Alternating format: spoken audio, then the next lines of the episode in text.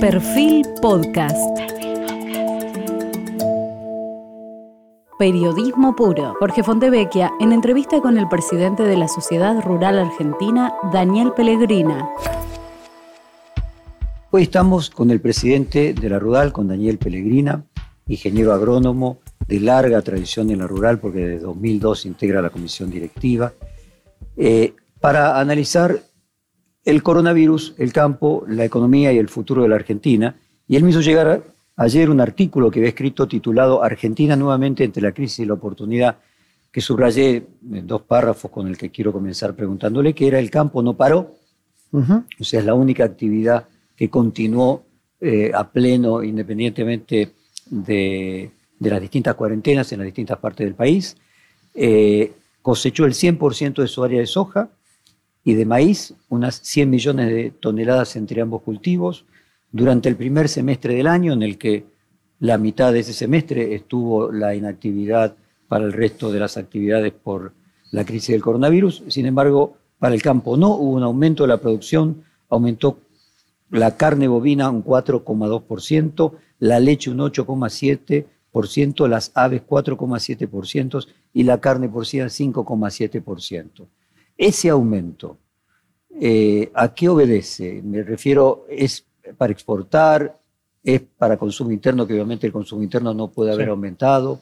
Sí, hay varias cosas ahí, Jorge. Bueno, antes que nada, muchas gracias y, bueno, un placer estar aquí contigo compartiendo esas cosas. Mira, eh, lo primero que entender es que esto es el son procesos, son procesos además que tienen mucha biología adentro, así que digamos no son de, curso inmediato, ¿no? Y además procesos que responden a buenas decisiones de política agropecuaria. Eh, el aumento de la carne, por ejemplo, específicamente esta producción de carne, viene de la mano de una política, eh, de alguna manera, que reinsertó la, la Argentina en el mundo, propuso nuevamente, digamos, utilizar un activo fenomenal que tenemos, que es este, eh, la carne argentina en el mundo, bueno, eh, darle de, alguna manera toda su potencia, bajar retenciones, esto fue con la administración anterior, y eso ya proyectó entonces un cambio de lo que veníamos, que era perdiendo rodeo. O sea, Macri lo hizo. sí, digamos, la, política que, aplicó, digamos, el presidente Macri en aquel momento, pero básicamente, digamos, era eh, eh, cambiar el quiebre de una ganadería que venía en decrecimiento a una ganadería que venía en crecimiento. Como te digo, son procesos biológicos, vos calculás que, digamos, entre que uno guarda una ternera, la hace madre y tiene el, producto, pasan por lo menos 3 barra 4 años, ¿no? Entonces, eso se está dando hoy y Dios quiera que siga, digamos, en esa naturaleza porque el mundo nos sigue, digamos, respetando por, nuestras carnes, ¿no? En muchas de las otras producciones también viene aquel impulso este, y, respecto a tu pregunta, eh, no, no necesariamente es todo para exportar, pero entendamos que Argentina eh, produce en general, en la mayoría de las producciones, bastante más de lo que, digamos, necesitamos con nuestra consumo interno. ¿no? Entonces, eh, vos tenés en cerdos, por ejemplo, estamos más equilibrados lo que es el consumo interno con la producción, hay un, leve repunte con una oportunidad espectacular, digamos, de crecimiento también de producción. El por tema China, el Por el tema China y por el, tema que nosotros tenemos, digamos, somos los dos, uno de los dos primeros exportadores mundiales de harina de soja, que es el principal nutriente que necesitan los cerdos, y maíz, que digamos somos muy buenos también exportadores de maíz, que también, digamos, es otro nutriente de los cerdos. Tenemos básicamente digamos, allí el paquete nutricional eh, resuelto. Tenemos muy buena, eh, en general en Argentina, digamos, gente dedicada al trabajo eh, que rápidamente, capta las, las tecnologías, las adopta, digamos, y van para adelante. Entonces, eso también, porque el proceso hoy de producción de cerdos es un proceso muy, muy moderno y necesita, digamos, este, tecnología y gente avesada en eso. Eh, y tenemos clima, así que tenemos todas las condiciones para realmente transformar mucho más grano en proteína roja. Siendo vos presidente de la Rural, el 3 de agosto de 2009, Macri inauguró la 133 exposición rural de Palermo diciendo las retenciones se van a terminar. Y vos le respondiste, le tomamos la palabra eh, presidente. ¿No cumplió? No, eh, lamentablemente, digamos, incluso tuvieron que dar un paso atrás en ese sentido por los problemas, digamos, de esa crisis financiera que se, que se produce y una restricción externa de Argentina y necesita de alguna manera recuperar aire de los dólares y lo que siempre, digamos, rápidamente está a la mano siempre es el campo. A ver, pero, a ver si interpreto, vos lo decís que estos aumentos de la producción de carne, bovina, ovina y los distintos cereales es resultado de la baja de las retenciones que se pusieron en funcionamiento al comienzo del gobierno de Macri y luego se fue para atrás, pero los resultados que hoy se cosechan son los que groseramente se sembraron en 2016, 2017. Sí, pero no solo eso, Jorge, a ver si lo ponemos en contexto. Nosotros veníamos después del conflicto del campo de una pelea muy fuerte con un gobierno, digamos, que le dio la espalda al campo y que pensó que era un enemigo, digamos, este, y cuando hay un cambio de administración hay un cambio de 180 grados en ese rumbo. Primero por la cuestión externa, ¿no? Es decir, acordémonos de la eh, prohibición de exportaciones de carne, prohibición de exportaciones No, por eso digo, o sea, lo que, lo que hoy se está produciendo, cosechando, es resultado de ese cambio de Exactamente, política pero que no es solamente retenciones, ¿no? No es solamente retenciones, me refiero, digamos, a que el contexto externo es muy importante porque, como te digo, en general Argentina produce bastante más de lo que necesitamos para consumir, necesitamos exportar. Entonces, si no estamos insertos en el mundo y además abriendo, digamos, nuevos mercados, bajando aranceles, eh, liberando, digamos, trabas para arancelarias y todo un trabajo que se hace en el contexto externo, eh, estamos en problemas, ¿no? Y eso se empezó a hacer. Eh, claramente, digamos, buscar la competitividad intrínseca de, digamos, de todas las cadenas con el diálogo, que fue el que convocó, digamos, la administración Macri, digamos, en, mesas de competitividad, donde estaba muchos sectores del, del gobierno del Estado involucrados y los privados del otro lado, tratando de articular dónde estaban los principales problemas y a, partir de ahí, digamos, solucionarlos, bueno, eso fue, es otro camino, diálogo versus, digamos, enemistad. Entonces, es todo un proceso que se viene dando. Bueno, es de, alguna manera... ¿De eso qué se modificó? O sea, las retenciones, hubo una marcha atrás.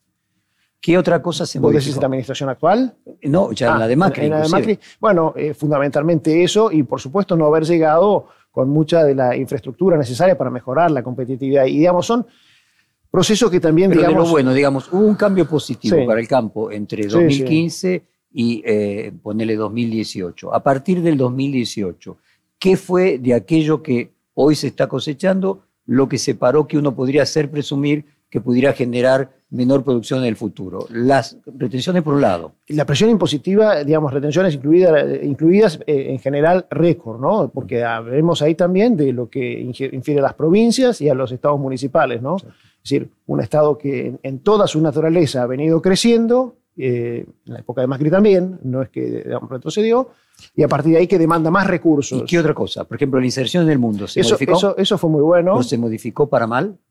Mm, eh, no, no, en No, digo por, ahora, gobierno. Mira, y bueno, a ver, todavía no, eh, podemos empezar a hablar de, lo nuevo, ¿no? Es decir, a ver, hemos tenido por ejemplo, en este tema, una primera reunión con el canciller eh, Solá en la Comisión de Enlace, donde hicimos un repaso muy largo de la política exterior de Argentina vinculado a lo que a nosotros nos importa, ¿no? Bueno, ahí se nos ha refrendado por lo pronto, digamos, algo muy importante para nosotros, que es el Mercosur, como Mercosur como camino, porque no tenemos duda que el Mercosur es, digamos, como potencia exportadora, como plataforma exportadora integrada, hacia el mundo, digamos, tiene un, poder enorme en el mundo del futuro, ¿no? Es decir, Brasil y Argentina somos. Sí, sí, más Paraguay inclusive. número dos, y Paraguay. Uruguay también, eh, entonces, el mayor exportador. Ahora, mi pregunta es, concretamente, ¿algo cambió para mal con el nuevo gobierno? Algunas señales raras, ¿no? Porque, a ver, para nosotros es tan importante Mercosur, aquel viernes famoso donde, digamos, explotó digamos, en una reunión donde parecía que Argentina pateaba la puerta del Mercosur respecto a las nuevas negociaciones, trajo una alarma enorme. A partir de ahí fue donde nosotros pedimos esa reunión, tuvimos reunión con el canciller Solá, se nos despejó esa duda, por lo pronto, digamos, en los dichos, ¿no? Después veremos en los hechos. O sea, este, por ahora son más temores que hechos concretos. Sí, hasta ahora, digamos, no, hay, no hay, no hay además son procesos también largos, ¿no? ¿Votaste por Macri en el 2015? Sí. ¿Volviste a votar por Macri en el 2019? Sí. ¿Alberto Fernández te sorprendió para mejor o para peor en estos meses? No, eh, le vino la pandemia eh, y, bueno, y ahí todas las medidas que han tenido que tomar, yo creo que le, paralizó el, el, gobierno. ¿no? Nosotros tuvimos eh, varias reuniones, eh, cuando era candidato, eh, después cuando era presidente, les llevamos un programa de políticas agropecuarias que de alguna manera impulsaban a que... Todavía no te impresiona ni para mejor ni para peor, estás expectante. No, no, hemos trabajado mucho, digamos, hemos tenido diálogo, las señales que él nos, nos da, nos tira, digamos, en el diálogo son positivas a ese sector, él quiere de alguna manera cambiar aquel, aquel episodio del 2008 en adelante. Y a partir de ahí, pero eso tiene que transformarse en realidad. todavía son palabras de lo que vos decís. Eh, eh, Daniel, eh, vos sos productor del noroeste bonaerense. De Buenos Aires, sí. y además presidente de la Federación Panamericana de Lechería. Sí, La rural, como vos sabés, digamos, tiene en su genética, eh, digamos, estar integrada al mundo y participar en muchos foros internacionales. pero digo, vos sos productor. Y, allí, sí, sí, no, no, no de leche en este momento. Yo tuve que dejar la lechería justamente en la época digamos, del, conflicto del campo, con una política hacia el sector lechero que era muy, muy negativa. Déjame que te haga esta pregunta. Eh, por, por, mi profesión recibo siempre a las personas que están muy dedicadas a las principales actividades de la Argentina. Y durante el gobierno de Macri escuchaba al presidente de la Serenísima y de Sancor que venían en el 2016 y me decían la leche cayó 8%. Venían en el 2017 y me decían nunca antes en la historia de la Argentina el consumo, no la producción, porque la producción puede ser como vos me estás diciendo que tuvo que ver con la 125, eh, pero el consumo no tiene nada que ver con eso. Es decir, el ah, consumo tiene que ver con la crisis económica. O sea, ¿no, ¿no encontrás una autocrítica al gobierno de Macri respecto del mercado interno que hasta la leche caía 8% por año? Pero es claro, digamos, la, recesión que hoy estamos padeciendo también, digamos, reforzada por la pandemia, no, no nació de, una, de, un, repollo, viene de un proceso de deterioro de la economía y, digamos, este, especialmente hacia, hacia la empresa pyme, y, fundamentalmente de la mano de esto que digo, de la altísima presión tributaria que, verdaderamente ha traído esas consecuencias claramente. Y, en la leche, por ejemplo, es uno de los productos que tenemos mucho más exposición al mercado interno, ¿no? Es decir, el 80% aproximadamente de lo que produce la Argentina se consume en la Argentina. Entonces, nos deteriora el, eh, digamos, el, la capacidad el ejemplo, dejaste de ser productor agropecuario de algo de consumo interno para pasar a consumo externo. Exactamente, sí, sí, sí. Eh, ¿Afectó en algo el hecho de que eh, el ministro de Agricultura del primer tramo de Macri fuera tu predecesor eh, como presidente de la rural? Es el segundo, porque primero estuvo Ricardo Burjaile. El segundo, perdón. Y, luego, digamos, sucede Luis Miguel. ya había un lanzamiento, digamos, de una política de la mano del ministro Burjaile que siguió y continuó con, con el ministro Echevere y con quien, digamos, hemos tenido siempre diálogo y convocatoria fluida, digamos, en todas estas reuniones. Me refería al hecho de que por primera vez, creo que en tres décadas, en las eh, últimas elecciones de la rural se presentaron dos listas, algo que no sucedía creo que desde 1990. Eh, tuvo algo que ver con, no sé, cierto grado de cisma que podía producir en algunas personas, cierto alineamiento al gobierno o no, que el anterior presidente fuera ministro de agricultura o no, y lo pregunto con desconocimiento. Sí, seguramente, digamos, en los socios habrá tenido que ver, algo que ver, y, digamos, y el tema de comunicación de todo eso para que de alguna manera haya gente que, digamos, nazca con intención de tomar la conducción de la rural, ¿no? Así que seguramente ha tenido algo que ver. Este, pero son procesos naturales también, ¿no? Es decir, tanto tiempo, a veces también sin generar alternativas o, digamos, este, democracia, no democracia, sino disputa interna dentro de la democracia que tiene la, la rural, porque tiene una democracia fuerte, digamos. Eh, de hecho, producto de aquella elección, hay tres eh, directores de distritos que entraron por la otra lista, ¿no? Entonces hay una, una amplitud y, bienvenido sea, ¿no? Entonces, bueno, a lo mejor es necesario este momento. O usted me está cruzando la grieta dentro de la rural. No, la grieta, no, no, no, porque en el fondo. sí, en el fondo, digamos, todos se cumplieron por lo 12 años eh, de la 125. ¿Qué cambió? Hace una retrospectiva. Sí, bueno, a ver, la, 125 siempre lo hemos dicho, no, no, no fue solo, digamos, ni del campo, porque hubo mucha ciudadanía asociada y justamente porque fue algo que reflejó más allá de un problema, eh, digamos, económico del campo y una nueva imposición del lado de lo impositivo este, hacia un sector, sino que fue mucho más amplio porque había libertades en juego, había digamos, una mirada de un país eh, distinto que veía restringir, digamos, este, bueno, este, su, normalidad. Entonces, este, a partir de ahí, eh, lamentablemente, eh, bueno, un, desaprovechamiento de unos momentos muy, muy impresionante del mundo, ¿no? Muy impresionante por dos cuestiones, los, los mejores precios internacionales y las tasas de interés más bajas digamos, de, ese periodo histórico del mundo, ¿no? que permitió a muchos países hacer sus obras de infraestructura, desarrollar, digamos, el valor agregado en industrias modernas y demás, y la Argentina perdimos esa oportunidad en el principal corazón, digamos, motor de la, economía, que es la agroindustria, ¿no? Este, entonces esa oportunidad perdida no fue solamente para, para el campo, sino para todo el interior y se vio, digamos, esa paralización en el interior de Argentina. Eh, esa, esa, necesidad, digamos, de reconvertir eso viene de la mano de la nueva administración de Macri y, por lo menos arranca en el sentido correcto con todas las dificultades que ya, que ya hablamos, ¿no? Yo, volviendo a lo que vos me preguntabas de, presidente, veo, digamos, en los mensajes que él, de alguna manera nos, nos transmite, nos trata de hacer llegar, eh, digamos, esa vocación de que el campo es uno de los motores de la economía reconocido y que hace falta del campo.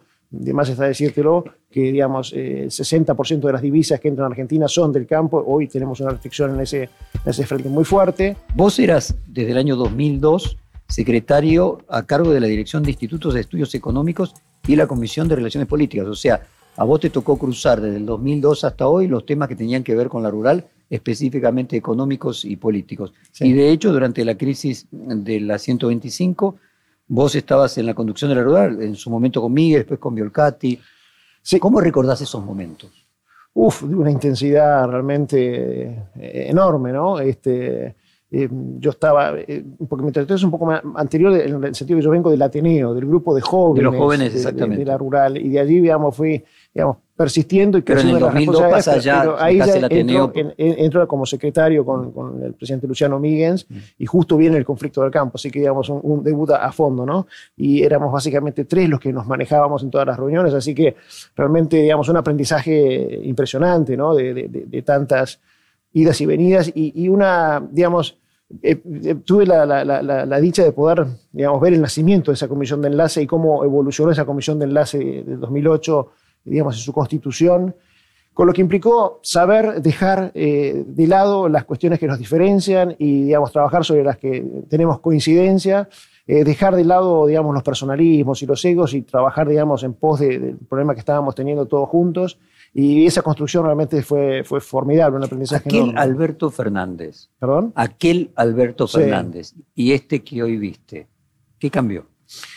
Aquel Alberto Fernández venía siempre en son de diálogo, muy cordial y demás. Incluso, incluso el de la 125. Sí, sí, el de la 125. Venía en esos diálogos, pero lamentablemente después no traía las soluciones a la mesa, ¿no? Siempre, digamos, había una limitación que implicaba, digamos, de lo que se había trabajado o habíamos encontrado. O sea, él siempre el de aquel, aquel y el de hoy, en su diálogo es exactamente igual.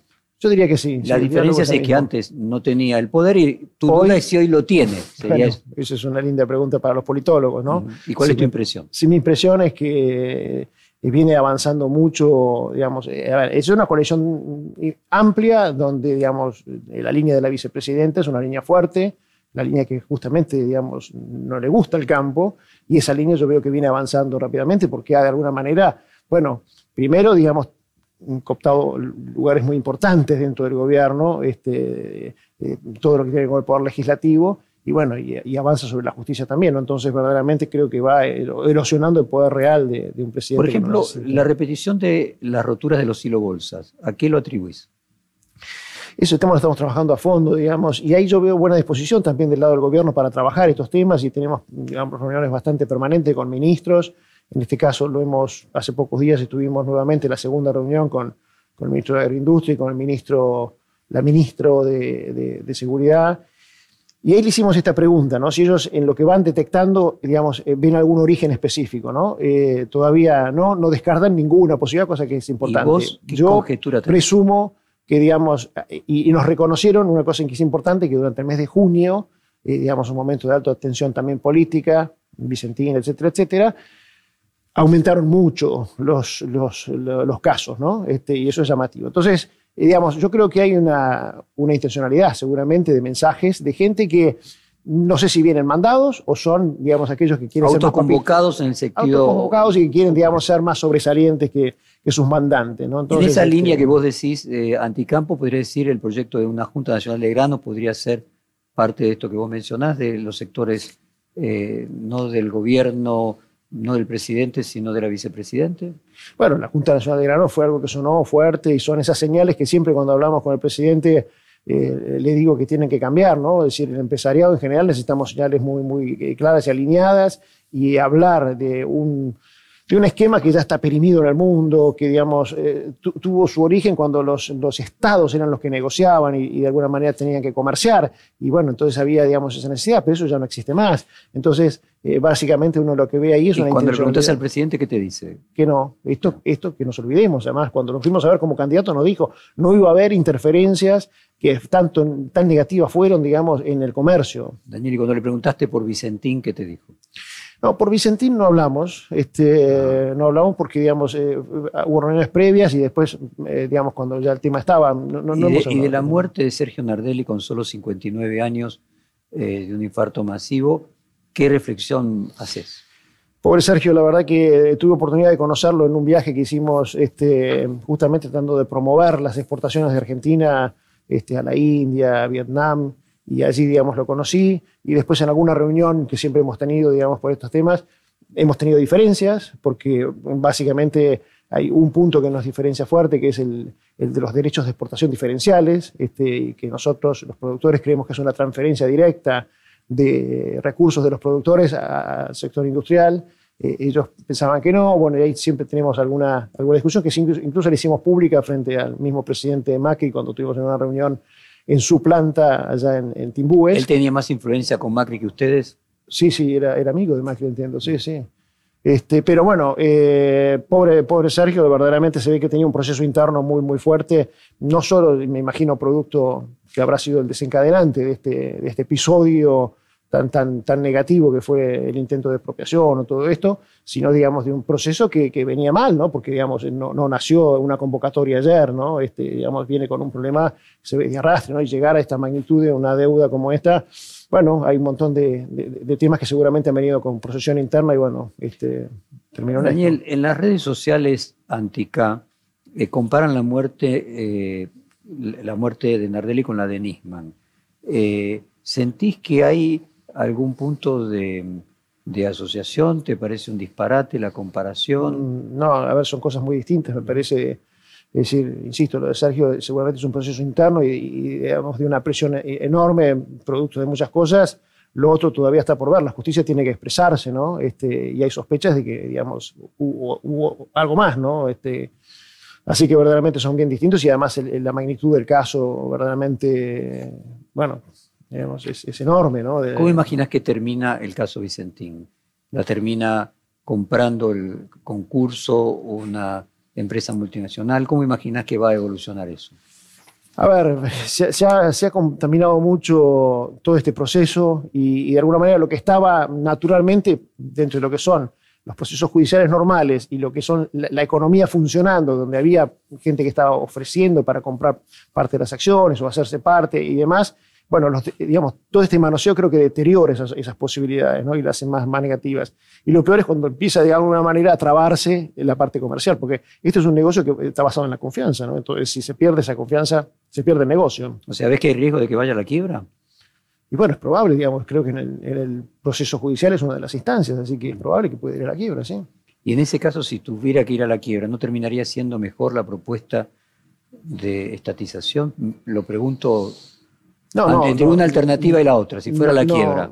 Es que, bueno, pero a ver, hay muchísimas empresas en Argentina que creo que tienen un proceso normal de si tienen una administración que no ha sido positiva y terminan, digamos. en un, concurso aparecerían nuevos compradores. Sí, sí. estoy preguntándote, si no, si va a la quiebra es otra historia, la quiebra no queda empresa. Correcto, digo, pero, pero es, a, ver, me parece que es un proceso normal de la economía y de, la justicia. Entonces, ha sucedido con muchas empresas, digamos, que en este sector podría ser también lo, que me parece importante es hay mucha gente detrás de esto y eso es lo, importante, pero creo que es una industria que va a tener, eh, digamos, oportunidad y esa gente se va a poder resaltar en otras industrias o nacerá, digamos, algo paralelo. O lo que decís que aunque fuera a la quiebra, es preferible que no se estatice. No, no, desde ya. Eh, me parece que ese proceso de estatización es lo peor que Aunque fuera la quiebra, revuelvo. Sí, sí. sí. Bueno, eh, déjame hacer un repaso entonces sobre el tema que comenzamos donde vos mencionabas la importancia del campo sobre la economía total. Y quería hacer un acordatio y primero para luego empezar a, profundizar. Eh, ¿Cuánto representan las exportaciones del campo sobre el total de las exportaciones argentinas? ¿60%? Eh, sí, sí, del ingreso de divisas es el 60%, de las exportaciones de Argentina. Y hay que ver porque hay complejos que portan, digamos, mucho valor. Pero podríamos decir, en líneas generales se puede hablar del 60%. Sí, sí, sí. La mayoría de las exportaciones argentinas provienen del campo. Del complejo de eh, la producción del campo sobre el total del Producto Bruto argentino, ¿podríamos decir que es el 10%? Un poquito más, sí, es el 16%. Ahí estás incluyendo no solamente el campo, sino de todo lo que tiene que ver con la industria me, me, refiero, digamos, a la industria en general, porque... ¿Es correcto decir que el campo emplea directa e indirectamente 3.700.000 personas lo que representa aproximadamente un 20% del empleo privado total. Sí, hay algunas mediciones que se hicieron en algún momento cuando existía la matriz insumo-producto que, estaba actualizada y hablaban de un 36%. Eso seguramente ha cambiado y probablemente sea un número más parecido a esto, digamos, eh, incluyendo aguas arriba y aguas abajo, todo lo que es el empleo. O sea, podríamos decir, a ver, que de el total de los empleados eh, privados, de los empleados ocupados, son 14 millones los privados, son un total de 17 millones hoy, 3 millones tiene el sector público y hay 2 millones de desocupados. Son un total de 19 millones de eh, personas activas. Eh, y directamente la cantidad de empleados en el campo, no en el proceso posterior de eh, la industria agroalimentaria. Se puede decir que el 6% del total de los empleos de la Argentina están en el campo produciendo lo que el campo exporta. 6%, quizás. Lo que el campo exporta, no estoy diciendo luego si los camiones, y eh, no, no, no, no, no, tal cual. Mira, el eh, total de empleados que hay en, trabajando en el campo. A ver, eh, involucrados en, la producción, en la producción tenés alrededor de 700.000 personas. Ahí está. Este, incluyendo muchísimo, digamos, vos tenés ahí un alto porcentaje, debe ser más cerca del 60%, digamos, de, los propios digamos, sí, que son, que son trabajadores. claro, que, el, propio, el, propio, dueño del campo que está trabajando. trabajando Entonces, y, y, ahí quería entrar, y aprovechando además que vos desde el 2002 estabas a cargo de las cuestiones económicas y políticas, entonces una mirada, eh, podríamos decir, eh, interdisciplinaria. Quería entrar en el problema de la solución del problema argentino. Sea, evidentemente cuando uno analiza esto dice, bueno, el campo es competitivo y no lo es la industria, porque el campo no necesita mano de obra, 700.000 personas, obviamente es una cantidad eh, ínfima, digo, sobre el total del empleo. Fíjate, la industria emplea el 20%, la construcción el 7%, los servicios el 65%, o sea, es menos que la construcción, para decir solo una, una actividad. Y entonces el campo es competitivo, además de por las ventajas que pueda tener los recursos naturales que Argentina tiene y de la inversión en tecnología que realizaron los productores del campo. Y los otros actores de la economía no lo son por los sindicatos, por el costo laboral. ¿A qué atribuís que el campo puede ser competitivo y las otras actividades no? Y si tiene alguna relación con que casualmente el campo necesita mucha menos mano de obra que otras actividades. Sí, a ver, bueno, ahí hay, todo un tema porque la mano de obra que vos me estás haciendo es la directa que está involucrada, pero digamos, si vos le sumás, eh, digamos, este, todo el movimiento asociado realmente es, es, muchísimo más grande y por eso, digamos, hablamos siempre de un tercio del empleo vinculado al sector agroindustrial.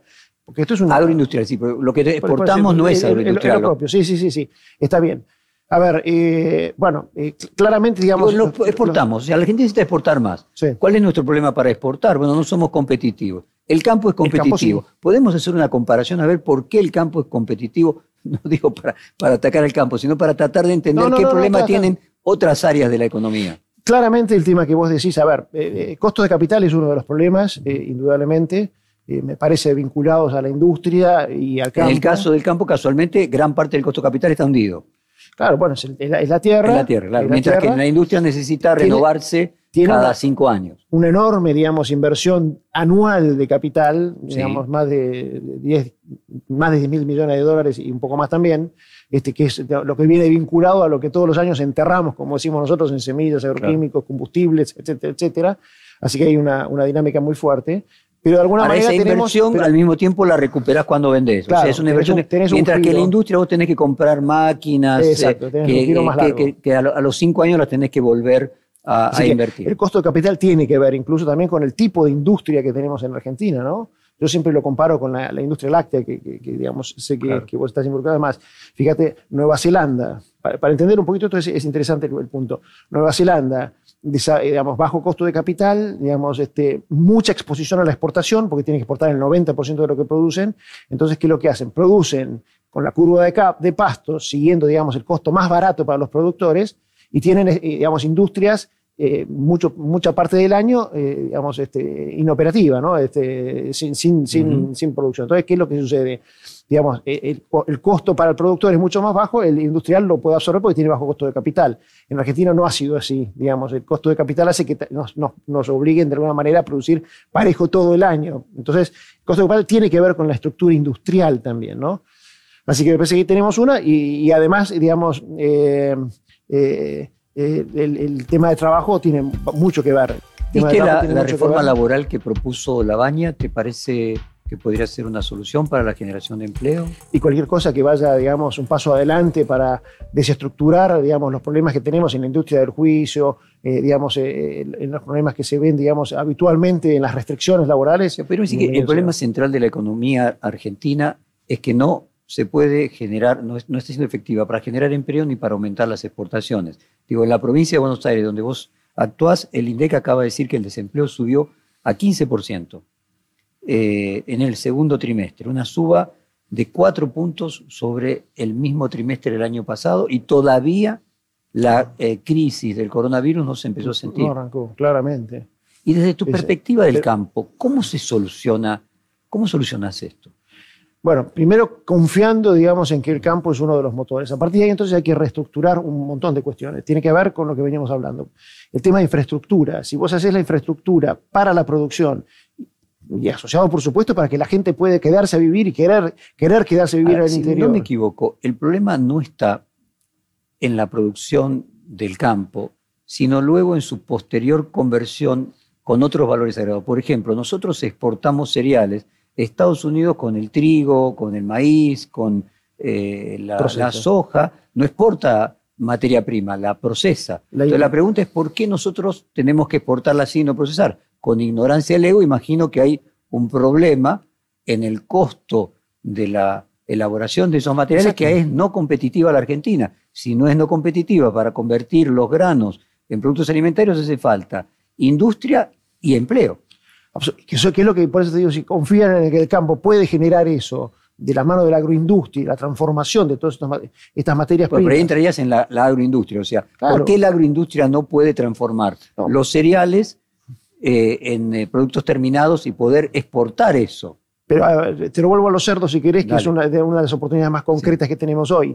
Digamos, no hay, no hay estructura digamos, de financiamiento posible para, para inversiones que necesitan por lo menos cuatro años para poder madurar. Y digamos, hoy cuatro años en Argentina es largo plazo. Pero fundamentalmente las condiciones digamos, eh, macro para poder hacerlo. Si vos cerrás, como pasó, digamos, este, con, un cambio de gobierno, las exportaciones y, volcás todo ese nuevo, digamos, producción al mercado interno, destruís el negocio, hace que se funda de la mayoría de los productores, entonces ahí vamos para atrás. entonces, tampoco era competitivo y supuestamente el 2016 ah, pero tenían la salida externa, tenían la salida externa abierta y, digamos, una orientación hacia esa salida externa. entonces, si eso persiste, tenemos una oportunidad enorme hoy nuevamente. Ahora, ¿qué le falta? Capital para poder, digamos, este, desarrollar esas, esas inversiones y el contexto, digamos, de certeza eh, en, las, en, las, inversiones, ¿no? Que y el, con, el mejor ánimo constructivo, ¿no? Eh, digo, parece difícil que eh, un país que acaba de renegociar su deuda externa, un país, digo, que Macri había declarado obviamente el default cuando directamente dejó de pagar la deuda externa, pueda encontrar alternativas de financiamiento. entonces, tendríamos que quizás ir por el lado de la reforma laboral. Eh, bueno, pero déjame un segundo ahí, porque eso se lo dije los otros días cuando estuvimos en la primera reunión con, el presidente Fernández este, hablando del tema de la deuda externa. Y yo creo que, digamos, los, eh, alguno, me corrigió que son 270 eh, mil millones de dólares que, que, están en tenencia de argentinos de todo tipo, ¿no? Porque hay, digamos, empresas, pero también hay muchísimas familias que ahorran en dólares y que tienen, digamos, esos, esos esos recursos inmovilizados para la producción. Con señales claras de una economía, digamos, orientada a la producción, muchas de, esas, de esos fondos creo que entrarían a jugar como, digamos, catalizadores y financiadores de proyectos de esta naturaleza. Y ahí tenés que el agro, digamos, da una oportunidad de rentabilidades seguramente importantes, digamos, para Daniel, ¿Escuchaste el proyecto de Grabois eh, de generar eh, de alguna manera, eh, hay dos proyectos, por un lado parece paradójico. La baña, por un lado, con una idea de utilizar el mismo mecanismo de contratación que tiene la construcción con un fondo de desempleo, y Grabois por el otro lado, que lo que se plantea en su estudio eh, acá que me hizo llegar el Plan de Desarrollo Humano Integral, él se plantea con, mucha razón de que tenemos más gente que no trabaja que gente que trabaja. O sea, te lo voy a poner en hechos eh, concretos. Nosotros tenemos en la Argentina, en este momento, 19 millones de personas económicamente activas, 18 millones de ocupados y 2 millones de desocupados creciente. Pero quedan 25 millones inactivos. Si uno asume que un tercio de la población tiene menos de 18 años y más de 70, que sería la edad de jubilación, te quedan 16 millones de personas entre 18 y 70 años que no tienen trabajo, sobre 17 que tienen trabajo. Es decir, evidentemente, si no se consigue darle trabajo a toda la gente que no tiene trabajo, el país es inviable. Bueno, a ver, eh, son, muchas cosas juntas. Trabajo hay, me parece, en Argentina tenemos trabajo muchísimo, digamos, eh, por lo menos en el, interior y, digamos, con las condiciones correctas se podría generar mucho más trabajo y trabajo, digamos, de acorde a esto. Nosotros necesitamos alambradores, necesitamos eh, molineros, necesitamos muchísimas cuestiones que realmente no se pueden hacer y muchas veces no tenés y además se va perdiendo oficios que se van perdiendo porque se van muriendo, digamos, las personas. Se decir que el tema es que está concentrado toda la población que no trabaja en el gran, o que no trabaja, que está sin posibilidad de trabajar en el Gran Buenos Aires. Que ha sido expulsada también por malas políticas. O sea, en eso coincidirías también con Grabois y con Susana Jiménez la paradoja de que habría que ofrecerle a la gente que está en el Gran Buenos Aires tierra para que vaya a trabajar, que parte del proceso de Grabois es eh, la eh, producción familiar, la agricultura familiar. Pero más que tierra, digamos, condiciones, digamos, de, vida, digamos, si vos tenés que la salud está en, Buenos Aires o en los alrededores, que la comunicación, eh, digamos, está aquí, que la educación está aquí, entonces naturalmente la gente tiende a, venirse. Si no generás desarrollo local, no generás fuentes de trabajo localmente, esa gente, digamos, ¿dónde va a buscar el trabajo? Vos lo que te referís no es necesariamente a trabajo, sino a los servicios que se obtienen, aún estando sin trabajo en el Gran Buenos Aires, mejor que en el interior. Pero claramente, digamos, hay muchísimas más oportunidades de, de todo lo que, digamos, este tipo de, de, economía este, necesita, eh, pero también de, economía de alta tecnología. Vos tendrías muchísima gente que no necesariamente tiene que vivir en una gran urbe para poder trabajar en servicios. Si tuvieras un Internet como corresponde en el país, digamos, distribuido con, con la potencia que necesitamos para trabajar, y tendrías miles de jóvenes que podrían optar por un, tipo, un estilo de vida a lo mejor mucho más atractivo, eh, desconcentraríamos las urbes especialmente digamos, con una mirada política que es donde después van a abrevar digamos, los populismos en estas grandes urbes, este, bueno, desconcentraríamos esto y volveríamos a un modelo de desarrollo más parecido a, países que van creciendo. Brasil tiene un, estilo de esto, ¿no? de grandes ciudades, pero mucho más aisladas, eh, o, ciudades, bueno, me parece que tenemos que tender hacia eso, y no necesariamente tiene que ver con la tierra, tiene que ver con las condiciones de vida, educación, ¿Te la base de la educación. ¿Te reuniste alguna vez con Grabois? No. Eh, no sé, me parece que, sería bueno que, lo hiciera. Yo te voy a dejar el plan que me dejó. Sí, pero eh, porque me parece que finalmente el problema general que la Argentina tiene es que está claro que hay tantas personas que trabajan como personas que no trabajan. Bueno, y eso es, el Estado que ha venido avanzando y ha sido, digamos, la oferta de trabajo. No, no, pero aún el Estado, con, que aumentó, son 3 millones de personas que trabajan en el Estado. 3 millones sobre 17.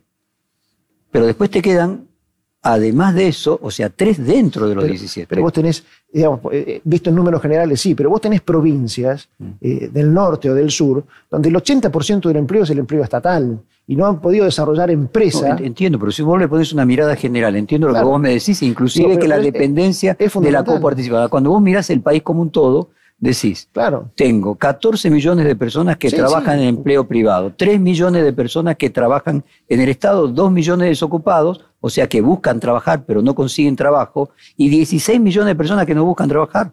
Claro. No, eso es, inviable. Bueno, es un Estado inviable. Entonces, desde la perspectiva del campo, eh, el sector más competitivo de la Argentina, ¿cómo puede colaborar el campo en ideas, en proyectos, para que se pueda dar empleo a toda esa otra gente. Si están las condiciones, el campo está para, digamos, contribuir, por lo menos para que esa gente se quede y después si haya una reversión también, si querés, migratoria, ¿no? Cosa que hablamos con el presidente la última vez. Pero, pero tiene que ver con las condiciones. A ver, eh, producir maíz, eh, digamos, un, cultivo excepcional, digamos, este, eh, en, muchísimos lugares alejados de los puertos, pero transformarlo localmente y eso, digamos, terminarlo en un proceso industrial localmente, que además genera mucha mano de obra. Un frigorífico genera mucha mano de obra. Hay otras industrias que van tendiendo a la modernización y que van a generar menos mano de obra. Pero tenés industrias que necesitan mucha si yo interpreto bien, eh, Daniel, el, la parte agroindustrial de la Argentina en su gran mayoría está dedicada al consumo interno. No, no, no, hay muchísimo hacia. Pero, pero, a ver, tenés. Eh, el, el, 90% de, de la soja se transforma en harinas y eso se exporta como harinas y la mayor parte se exporta como harinas. Ahí tenés un proceso mayor todavía de darle valor agregado produciendo proteínas rojas, lácteos u otras cuestiones, ¿no? Este, entonces, falta ese paso. Eh, eh, pero, pero, a ver, hoy nosotros en cerdos, como te digo, estamos equilibrados. Bueno, todo lo que, se... que se exporta cerdos no, digo que haya obviamente un paso entre la, soja y el cerdo, pero de cualquier forma siguen siendo no productos industrializados, digamos. Bueno, eh, la clave es cómo hacer que la industria sea competitiva. O sea, si la industria y los servicios generan el 97, 93%, porque uno es la minería, seis el campo, te queda 93% del trabajo lo genera los servicios y la industria. ¿Cómo hacer competitivo a esos sectores. La industria y, los servicios creo que claramente, digamos, insertándote en el mundo y, no haciendo lo que se está haciendo, por ejemplo, con la ley del teletrabajo, ¿no? que vamos para atrás. Es decir, si, vamos, justamente ahí volvemos a lo del trabajo, si vamos para atrás, bueno, creo que restás este, oportunidades a proveer, servicios, que Argentina es muy buena en eso y lo estaba haciendo muy bien, pero es un paso para atrás. Entonces, claramente, digamos, con el contexto, ¿no? Y la industria me parece que tenemos que encontrar de, eh, eh, fundamentalmente industrias que no crezcan a costa de, otros sectores, ¿no? de, competitividades generadas por otros sectores y que sumen verdaderamente valor agregado. La agroindustria es uno de ellos y claramente lo podemos hacer este, y me parece que hay un camino enorme.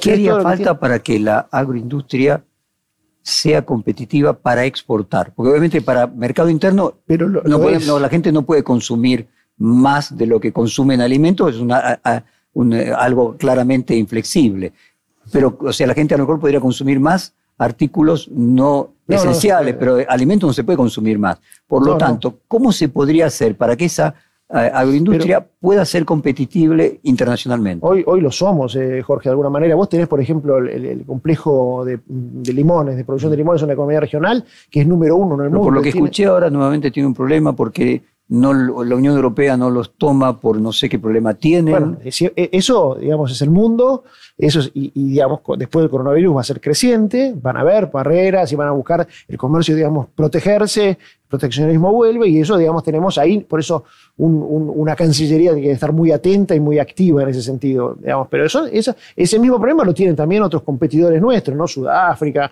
o cualquier país de Oceanía. Entonces, para ayudar a la, audiencia que como yo es eh, lega en, estos, en estas materias, del total del complejo agroindustrial, ¿cuánto de ese total es, produce para el consumo interno y cuánto para exportar?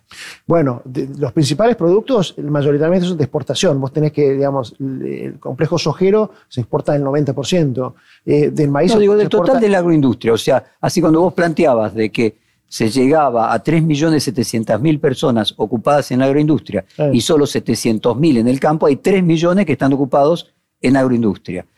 Yo supongo, pero con ignorancia, que gran parte de eso es para lo que comemos los argentinos.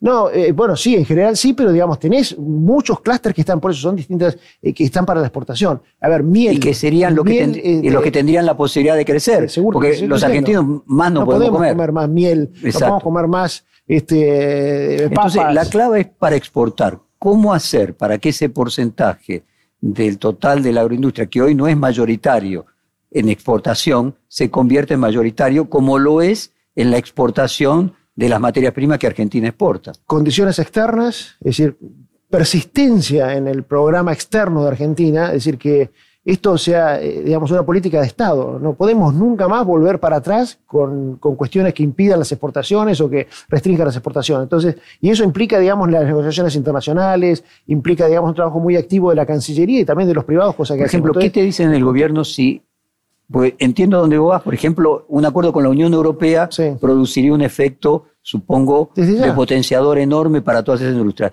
¿Qué te dice el gobierno? Recibes esto y te dice, bueno, pero al mismo tiempo perderíamos en autos, perderíamos en otras actividades. ¿Cómo yo, es? Yo creo que no perderíamos, ¿no? Porque el proceso de una integración al mundo tiene sus tiempos y hay tiempos suficientes para que esas industrias se preparen para competir. Nosotros a lo mejor estamos más preparados y de hecho, digamos, por eso se degrada más rápido. Pero los sectores que están menos, menos eh, digamos, competitivos tienen tiempo para adaptarse. Pero finalmente tienen que llegar y adaptarse, porque si no, nos cerramos al mundo. Y si nos cerramos al mundo, es lo peor que nos puede pasar. Hoy Argentina, digamos... Eh, ¿Podría suceder que Argentina no sea productiva y competitiva en determinadas actividades industriales? Bueno, podría serlo, ¿no? Habría que mirar, por ejemplo, el caso de Australia, que en algún momento decidió no producir más autos en Australia y, bueno, se olvidó de su industria automotriz y se concentró en otras cuestiones. No quiero decir que esto sea la Argentina, eh, creo que la industria automotriz es una industria competitiva en Argentina, aunque de alguna manera también, digamos, eh, deficiente en cuanto a, a lo que demanda de recursos dólar y lo que exporta en dólares, ¿no? Me parece que ahí no es que, negativa. Pero entonces,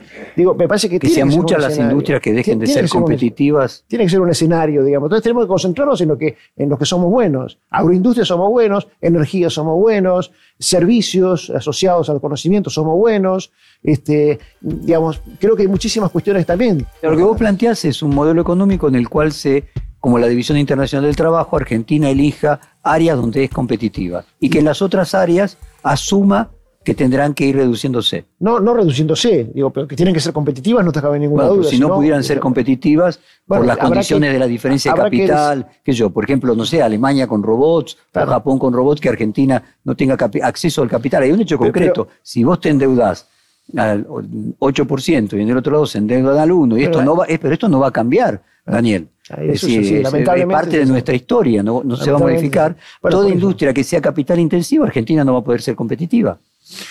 Eh, digamos, hay procesos en los países que, digamos, atrás de la geopolítica determinan cuestiones. Eh, Europa decidió, por ejemplo, proteger a su sector rural, digamos, históricamente.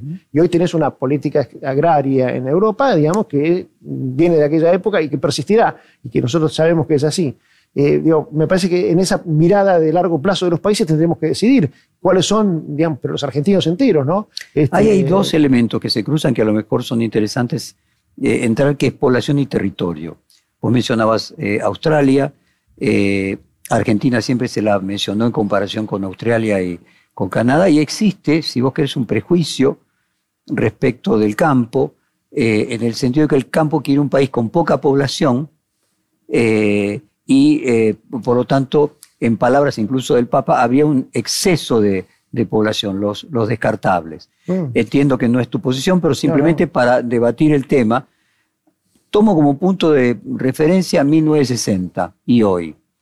Eh, Australia en 1960 pasó de 10 millones de habitantes a 25 millones de habitantes.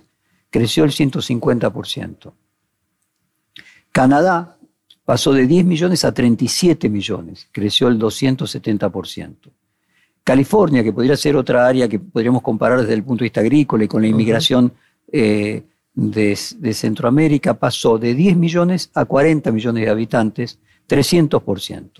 Más cerquita, Paraguay, de 2 millones en 1960 a 7 millones hoy, 250%. Perú, de 10 millones a 32 millones, 220%. Bolivia, de 3,5 millones a 11 millones, 220% aumento de habitantes, y Argentina, de 20 millones que teníamos en 1960 a 44,5, aumentamos el 125%, lo mismo que Chile, y solamente aumentó menos Uruguay, que pasó de 2,5 millones a 3,5 millones eh, de 1960, ponele, podríamos decir en 60 años, a 2020 podríamos redondear, 40%. Eh, ese 40% es el promedio que en estos 60 años aumentó la población en Europa. ¿Podría decirse que Argentina, si no hubiera tenido inmigración, también hubiera aumentado como Uruguay 40%? Yo creo que sí, digamos, este, eh, claramente me parece que estamos en esos parámetros eh, europeos. Y, y permitime, hacer esta conclusión. Entonces, si de 1960 hubiese aumentado el 40% sobre 20 millones, hoy tendríamos 28 millones de habitantes en lugar de 44. La diferencia entre 28 y 44 son esos 16 millones que no trabajan. Hmm. ¿No hay algo ahí que nos tiene que hacer reflexionar de que tenemos que cambiar nuestro modelo porque tenemos que generarle trabajo a 16 millones? Y bueno, Porque Uruguay resolvió su problema exportando a la gente. claro. Bueno, nosotros lamentablemente hemos exportado lo mejor de nuestra gente, ¿no? Que es lo que está en el mundo, damos, del, del Ahora, ¿cómo hace Estados Unidos, Canadá, Australia? Pues yo lo que te muestro, Argentina no creció la población más que para darle trabajo a esa inmigración mexicana, por ejemplo, o en el caso de los australianos a la inmigración filipina. ¿Por qué ellos pueden? ¿Por qué la población no puede ser un beneficio? No, es un beneficio. Yo creo que la Argentina, digamos, es el mejor ejemplo, ¿no? Cómo se hizo grande la Argentina. Claro, pero parece que llegó a un punto en que a partir de determinado momento se dice que desde la perspectiva del campo se ve el aumento de la población como un problema. y, yo creo que tendría que ser una solución, que lo que hay que hacer es generar que esa fuerza productiva produzca. Exactamente, por eso digo, volvemos a lo mismo, eh, digamos, este, el campo Además, en lo que vos decís, el desarrollo territorial, ¿no? porque eso es bien importante.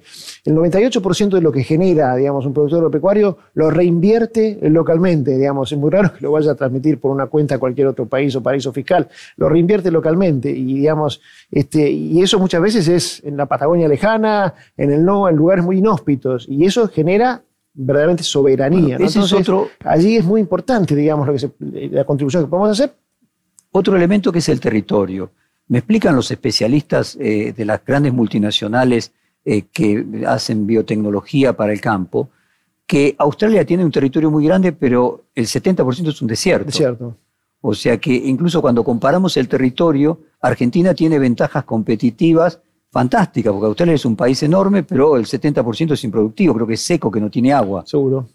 Argentina tenemos una matriz parecida porque tenemos un territorio enorme, digamos, eh, digamos subhúmedo, por no decir En la Patagonia, decís vos. No, la Patagonia y tenés también, digamos, todo el oeste de Argentina, pero que la ventaja que tenemos es que tenemos muchísima agua. Entonces hay falta de nuevo, digamos, una mirada de largo plazo. Si hubiera un modelo de desarrollo, por ejemplo, del agua, de aprovechamiento de ese agua, miles de litros que van directamente de la cordillera al Atlántico sin ningún aprovechamiento intermedio si nosotros pudiéramos conducir, digamos, este, vía obras de infraestructura y un programa de desarrollo, nosotros lo, lo estamos trabajando y lo arrancamos a trabajar fuerte, digamos, un modelo de desarrollo que te daría otra pampa húmeda en, lugares hoy que tienen restricciones de, producción por falta de agua. Eh, digamos, mirá si no necesitaríamos mano de obra y gente para poder producir en otra pampa húmeda este, completa. El tema concreto es lo mismo que plantea Grabois, de la cantidad de personas que están eh, sin trabajo son la misma cantidad de personas que creció nuestra población respecto de lo que creció poblacionalmente Uruguay o de lo que creció poblacionalmente eh, Europa. Así que lo que voy a hacer, Daniel, es darte el, informe que me mandó Grabois y quiero promover que realmente se encuentren, porque creo que finalmente se puede llegar a, encontrar puntos de acuerdo, eh, porque finalmente también el consumo interno de esas 16 millones de personas generarían también más trabajo eh, para el campo. Absolutamente. Y para concluir con el territorio, entonces, otra de las ventajas que tiene la Argentina respecto, bueno, ya lo mencionamos respecto a Australia, Argentina tiene el octavo mayor territorio del planeta. Sí. En términos de agua, me parece que es uno de los países más beneficiados del planeta. Y respecto de Canadá, que sería siempre el ejemplo que se nos coloca, bueno, Canadá tiene una cantidad de territorio eh, improductivo por el hielo, podríamos decir. Sí, sí, por el clima. Por el clima. O sea que Argentina tiene una ventaja competitiva eh, que sería clave que pudiese ponerse al servicio de generar empleo a esos 16 millones de personas. Seguro. Que depende de muchas cosas, no solamente del territorio, ¿no? Depende, insisto, digamos, de la política general de un país, de una perspectiva geoeconómica con mirada de futuro, de las inversiones que se hagan en infraestructura para desarrollar eh, ese país depende mucho de la gente y de la educación, es base, digamos, allí, digamos, la, educación y, especialmente con esta mirada de futuro, porque, eh, digamos, el 70%, según algunos estudios, de, la producción creciente que el mundo necesita y que Argentina está de posible dar, viene explicada por la tecnología. Entonces nosotros necesitamos cada vez más digamos, este, gente absolutamente tecnificada, digamos, hoy se manejan verdaderamente computadoras, no tractores, ¿no? Este, en cualquier, digamos, este, cuestión del campo tienes alta tecnología y por allí viene explicado. Así que verdaderamente tiene que ver también con la educación.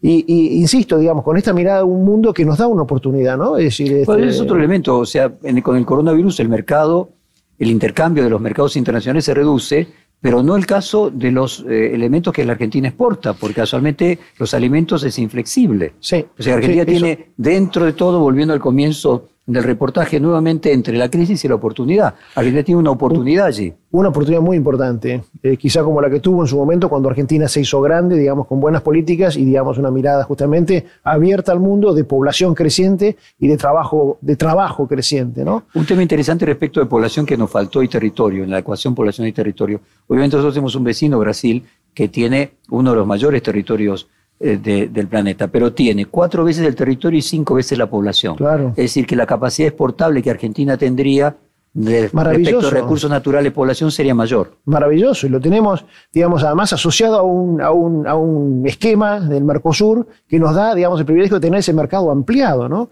Con toda la posibilidad de aprovechar todo lo que es el norte de Brasil, con justamente demandas crecientes de alimentos, porque va saliendo gente de la pobreza y van consumiendo más. Así que el norte de Brasil sería como la nueva China. Bueno, es que lo Por lo que tengo entendido, la pesca en, Brasil, en el norte, es la fuente de alimento fundamental. Claro, exactamente. Mientras que en la Argentina la pesca no ocupa ese lugar. Porque tiene un rol importante. ¿eh? eh no, no, el consumo, el, consumo, no, lamentablemente. No, pero me refiero a la exportación. Casualmente exportamos mucho porque nosotros... se consume muy poco. se consume poco, mientras que para los brasileños del nordeste es la principal fuente de alimento. Eh, como decimos, no tienen carne, no tienen ningún eh, otro tipo de alimento que no sea el pescado, que no sea el mar. En el norte, claro. En el norte, este, pero digamos, tenemos este Brasil que nos da esa, esa, esa, ventaja, pero también una Latinoamérica, ¿no? Este, que, que también tiene enormes, eh, digamos, capacidades. Un México, por ejemplo, que es uno de los principales importadores de leche del mundo, ¿no? Este, y Argentina que podría rápidamente, digamos, eh, volcar parte de ese, de, ese eh, digamos, sobre, sobre, producción excedente que tenemos respecto al consumo interno en mercados como este, ¿no? Entonces, como, este como Colorado, Daniel, y quiero volver al título de tu texto, Argentina nuevamente entre crisis y oportunidad. ¿Sos optimista? Pues, soy esperanzado, absolutamente. Dependerá, digamos, de cómo lo abordemos desde la política y desde los privados, eh, especialmente de la actitud que tengamos. El otro día he escuchado la diferencia entre esperanza e ilusión. Ah. La ilusión es simplemente esperar que algo positivo suceda, fe, mientras que la esperanza era activa. Activamente. Eh, iba a la búsqueda, se comprometía, iba a la búsqueda del futuro. ¿Puedo decir que esa es eh, tu actitud? Absolutamente, yo creo que tenemos que buscarla, la oportunidad está, pero tenemos que buscarla y, hacerla, hacerla propia. Y eso, digamos, insisto, es una decisión colectiva que tenemos que hacer los argentinos. ¿no? Nuevamente, ¿ves que el presidente está en esa línea?